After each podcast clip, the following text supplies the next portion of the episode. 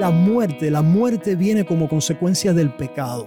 Y la muerte por el pecado lleva a la condenación y a la muerte segunda, ¿verdad? Al juicio eterno. El Señor aquí está enfatizando, no morirá más, es decir, ya ha vencido a la muerte por el pecado, a la condenación y al infierno. Esta es la esperanza de mi pueblo. Gloria a Dios.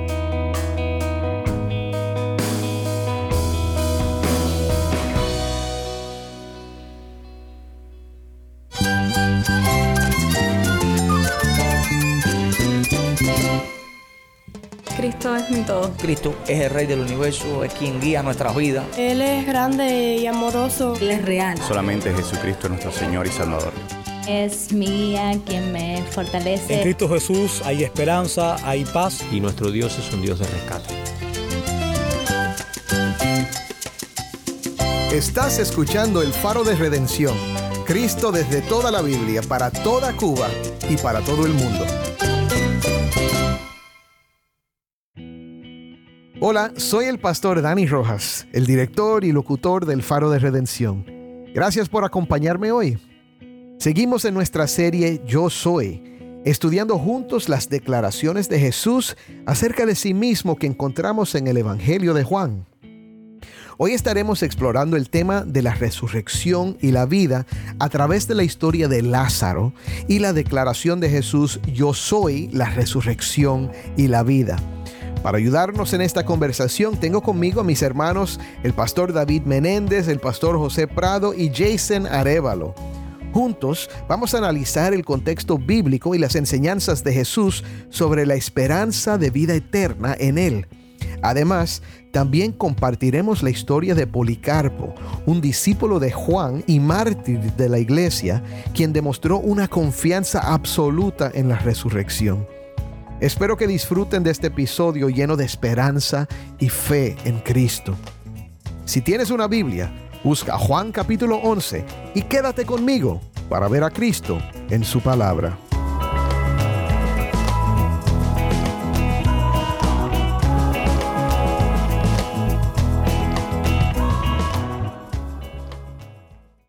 Soy el pastor Dani Rojas y esto es el faro de redención. Cristo desde toda la Biblia, para toda Cuba y para todo el mundo. Quiero hablarles de un personaje de la historia cristiana que quizás no es muy bien conocido para muchos. Se llama Policarpo.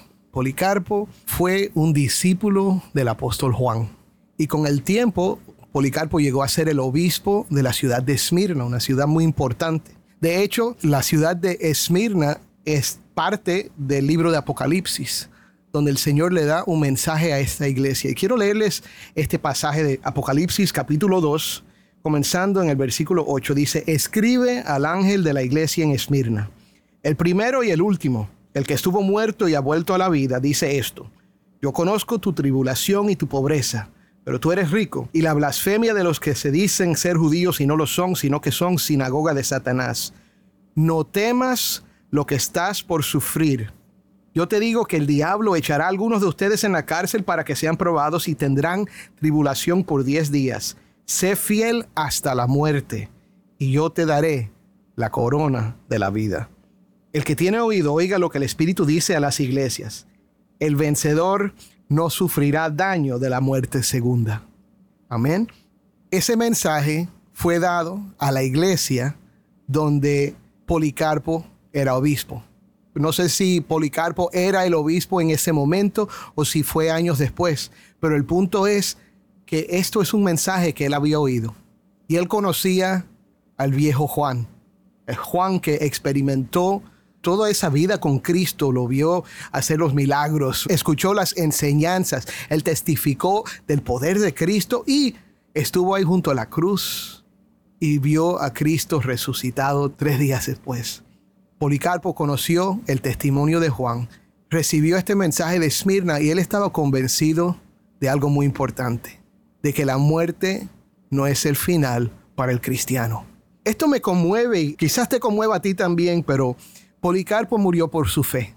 Es uno de los mártires de la iglesia. Y cuando le estaban dando la oportunidad de dar un sacrificio al emperador o blasfemar a Cristo para que no lo mataran, porque en realidad no quería matar a este hombre, era un anciano y era una persona buena, pero había violado las leyes de esa sociedad. Le dan esta oportunidad y él contesta de esta manera, 86 años le he servido y nunca me ha hecho ningún daño. ¿Cómo pues puedo blasfemar de mi rey y mi salvador? Y Policarpo murió.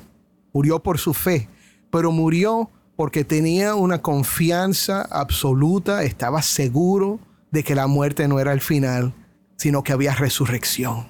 Esa esperanza de vida es la esperanza de nuestra fe. Y hoy vamos a hablar de una de las declaraciones yo soy de Jesús que tiene que ver con esa esperanza. Tengo conmigo, como hemos tenido toda esta semana, a mis hermanos David Menéndez, José Prado y Jason Arevalo. Eh, vamos, a, vamos a comenzar ahora y oír la declaración yo soy en la voz de Jason. Jason, léelo. Jesús le contestó, yo soy la resurrección y la vida. El que cree en mí, aunque muera, vivirá. Y todo el que vive y cree en mí, no morirá jamás. ¿Crees esto? Amén, amén.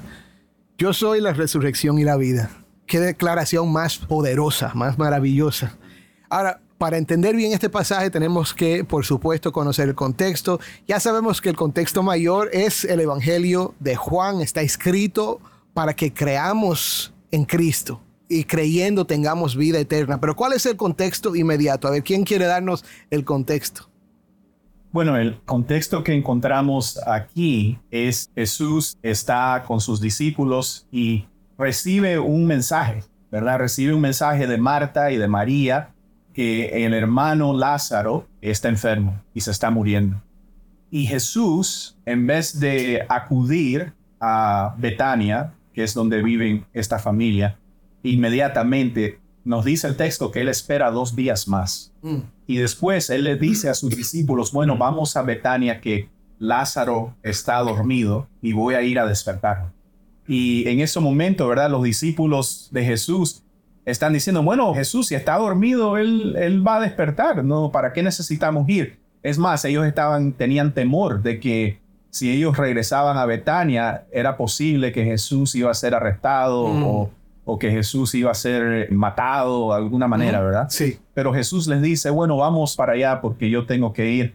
Y cuando eh, van en camino, Jesús les dice una vez más de que eh, Lázaro está durmiendo y después, como ellos no entienden lo que él está diciendo, él les dice, él ha muerto. Y a, mí me conmueve cómo Tomás dice, bueno, está bien, bueno, vamos todos a morir con él, ¿verdad? sí. Porque ellos tienen, vaya, tienen un temor de que van a ser perseguidos, de que van a ser atrapados, de que van a morir.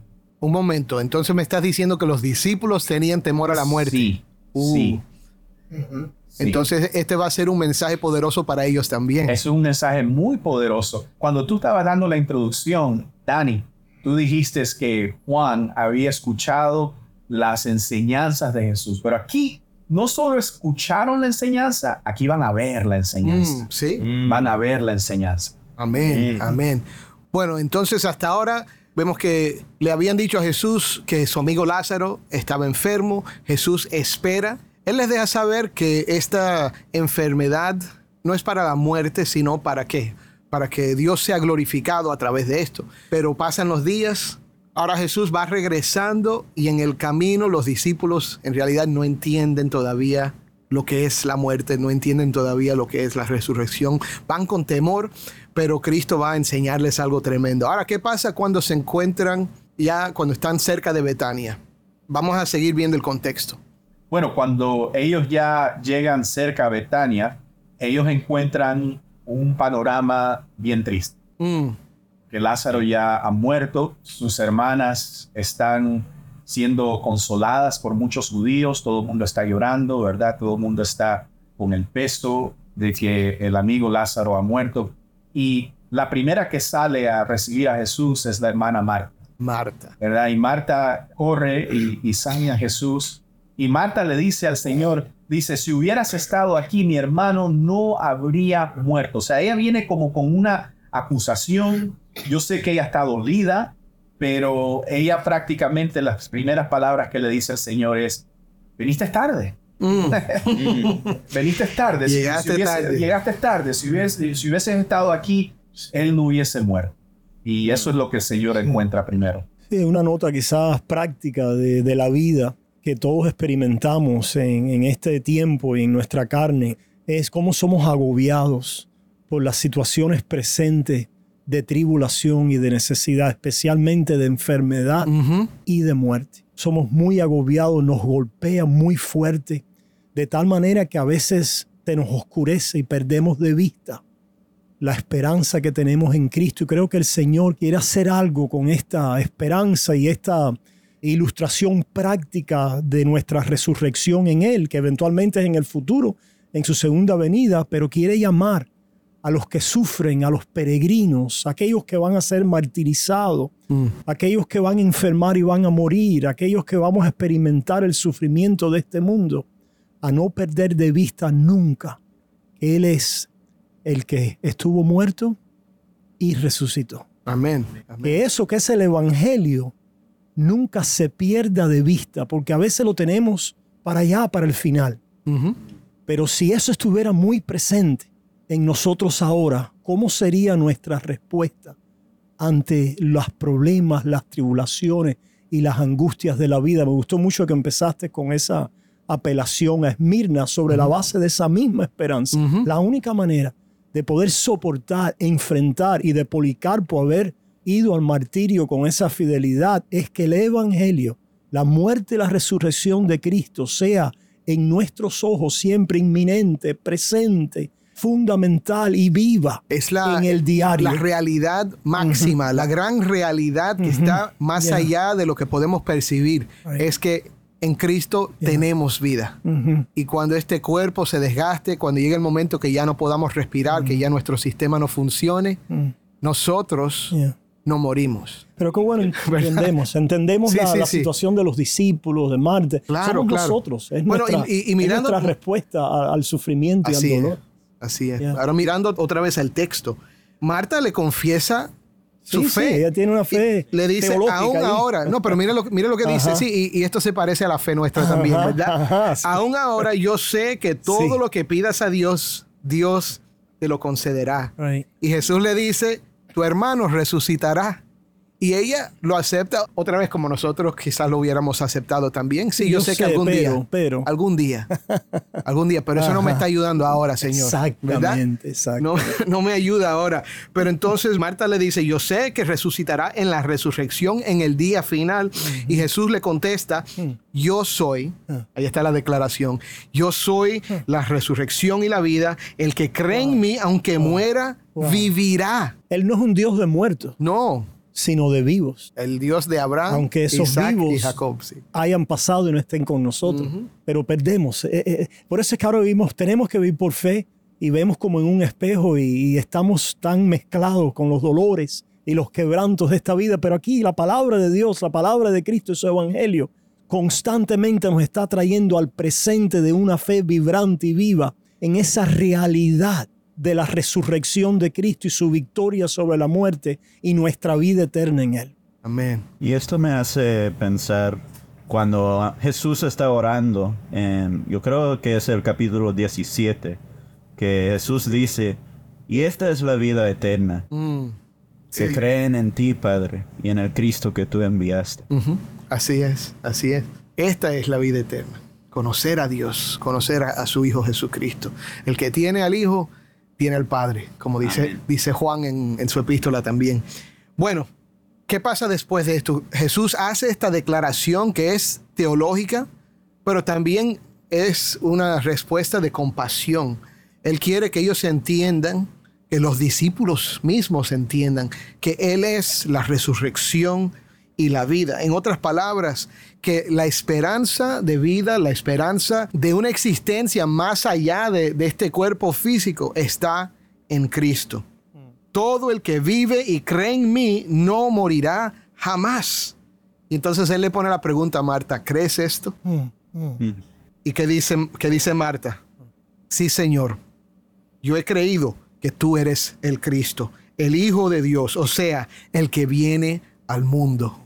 Y qué confesión más poderosa, ¿verdad? Sí, porque ahora no es solamente el hecho de que Es decir, lo Cristo creo que está tratando de, de traer a nuestros ojos como es lo que la iglesia tiene que tener presente siempre, que nuestra victoria eh, no es simplemente una victoria temporal.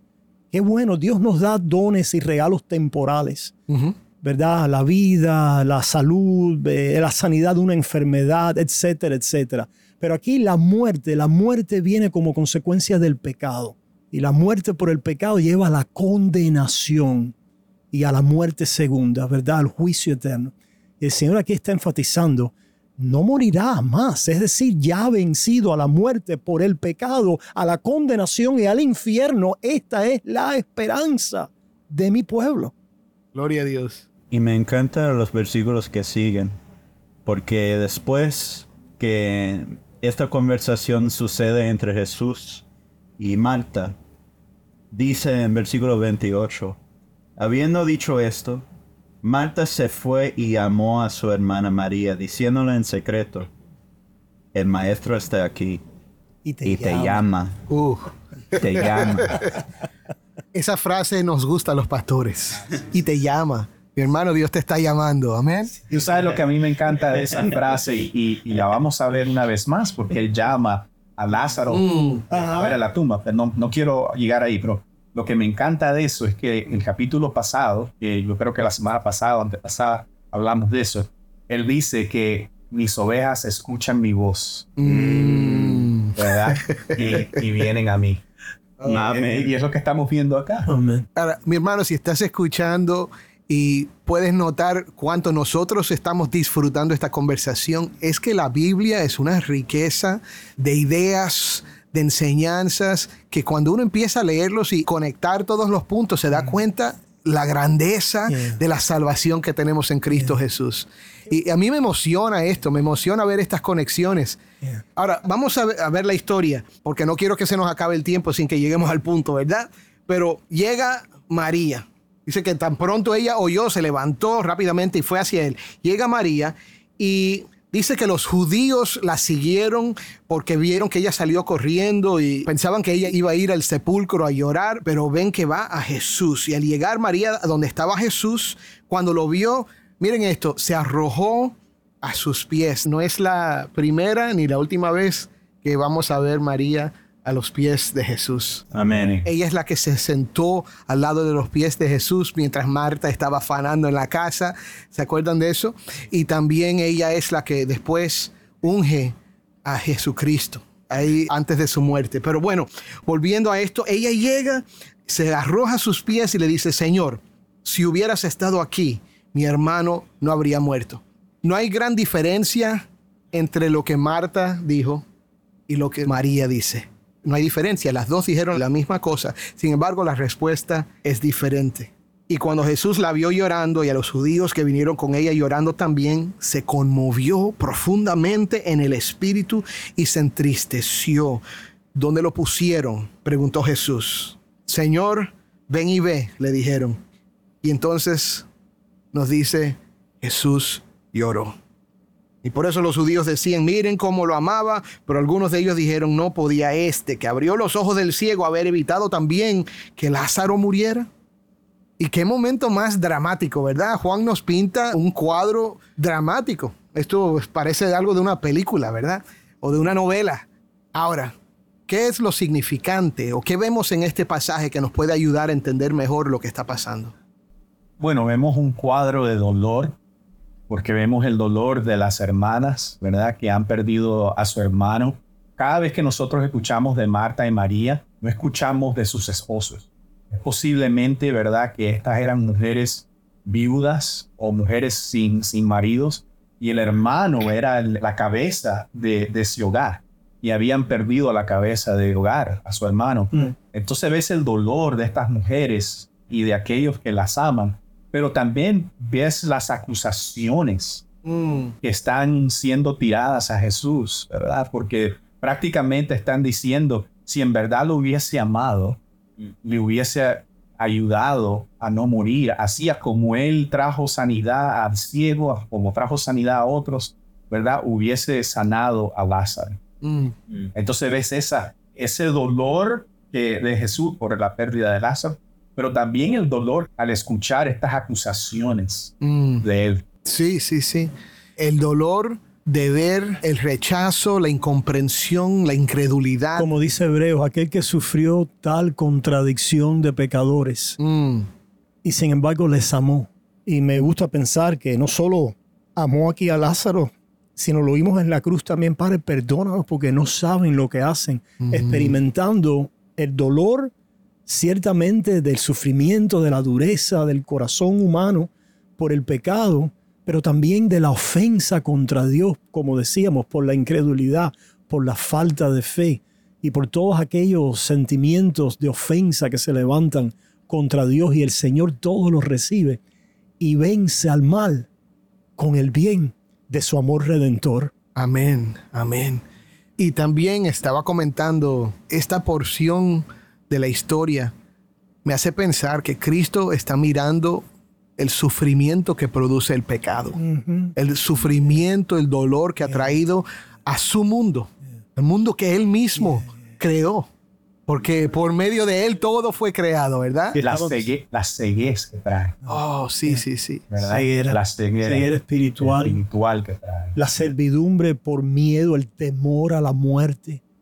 Como dice Hebreos, también estaban sujetos a servidumbre toda su vida por el temor a la muerte. Y Jesús vino a acabar con eso. Gloria a amén. Dios. Amén. Ok, bueno, vam- vamos a seguir. Mira, no tenemos que, que leer todos los detalles ahora, pero sabemos que Jesús llega a donde está la tumba, le dicen, Señor, ¿cómo vamos a abrir la tumba? Seguro que ya, ya lleve, Cuatro sí. días. Cuatro días muertos, no es como ahora que hacen una preparación y el muerto puede estar en el ataúd por una semana antes de enterrarlo, pero en ese tiempo ya cuatro días hay peste, hay gusanos.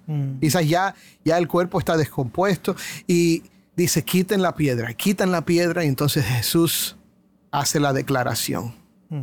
¿Qué dice Jesús?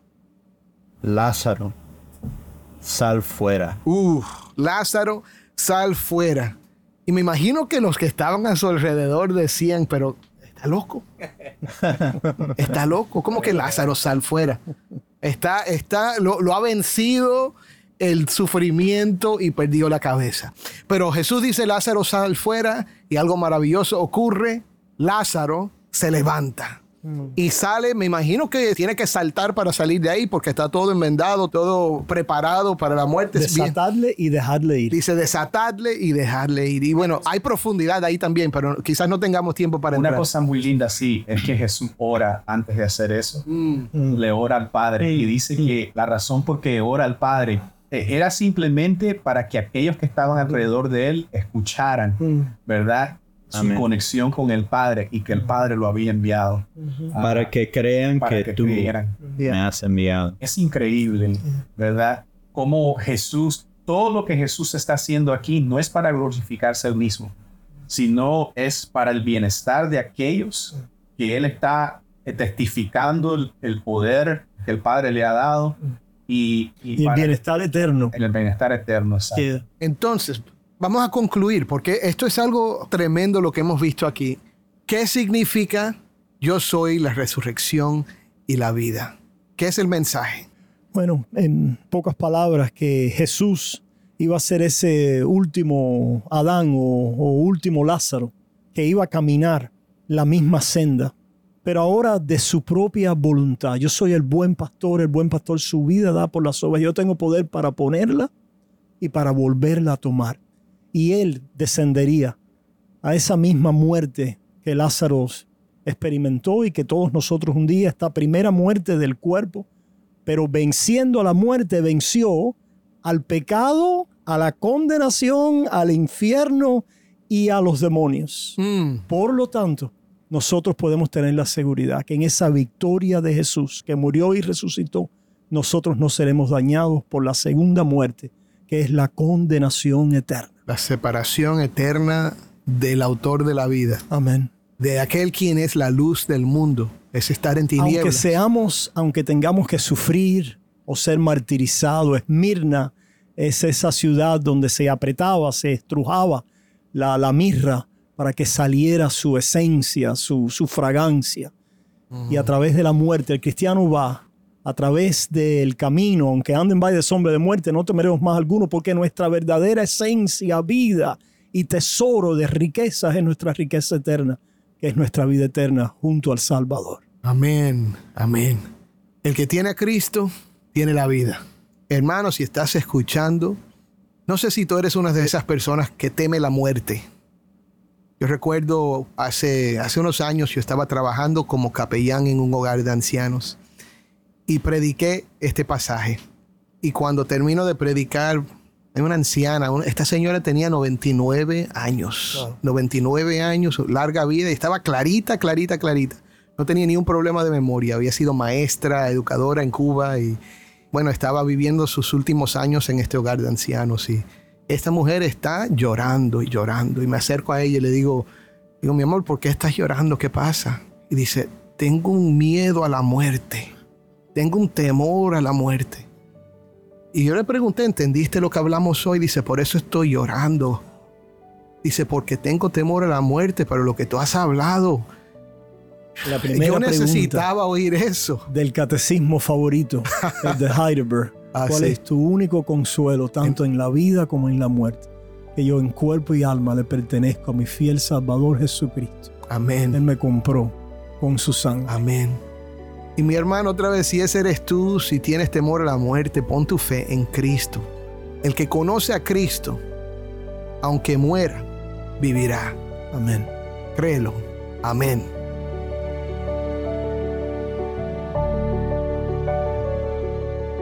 Soy el pastor Dani Rojas y esto es el faro de redención. Oremos.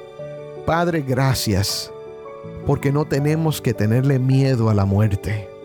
Gracias Señor, porque en Cristo Jesús tenemos una puerta abierta a la salvación, porque Él es la resurrección y la vida. Señor, de hecho creemos y confiamos y declaramos hoy, Señor, que si vivimos, para Él vivimos, y si morimos, para Él morimos. Así que ya sea que vivamos o que muramos, Señor, somos tuyos, Señor.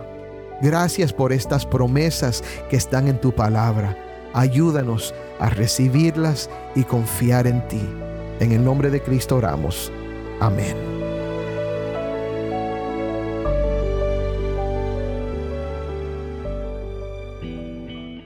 Mi hermano, si este episodio te ha bendecido, envíanos un mensaje por WhatsApp al número 1-909-237-8762. De nuevo, 1-909-237-8762. Nos encantaría recibir un mensaje de voz tuyo. Cuéntanos desde dónde nos escuchas y escuchar de nuestros oyentes, quiero que lo sepas, siempre nos anima. Así que no dudes en ponerte en contacto con nosotros. Estamos agradecidos por tu apoyo y oramos por ti cada día. Gracias por ser parte de la comunidad de El Faro de Redención. Mañana en El Faro exploraremos Jesús, la vid verdadera. El hombre anhela y el hombre fue creado para una posición en la creación de comunión con Dios. La vid representa Jesucristo, que es ese nuevo retoño de vida en este mundo.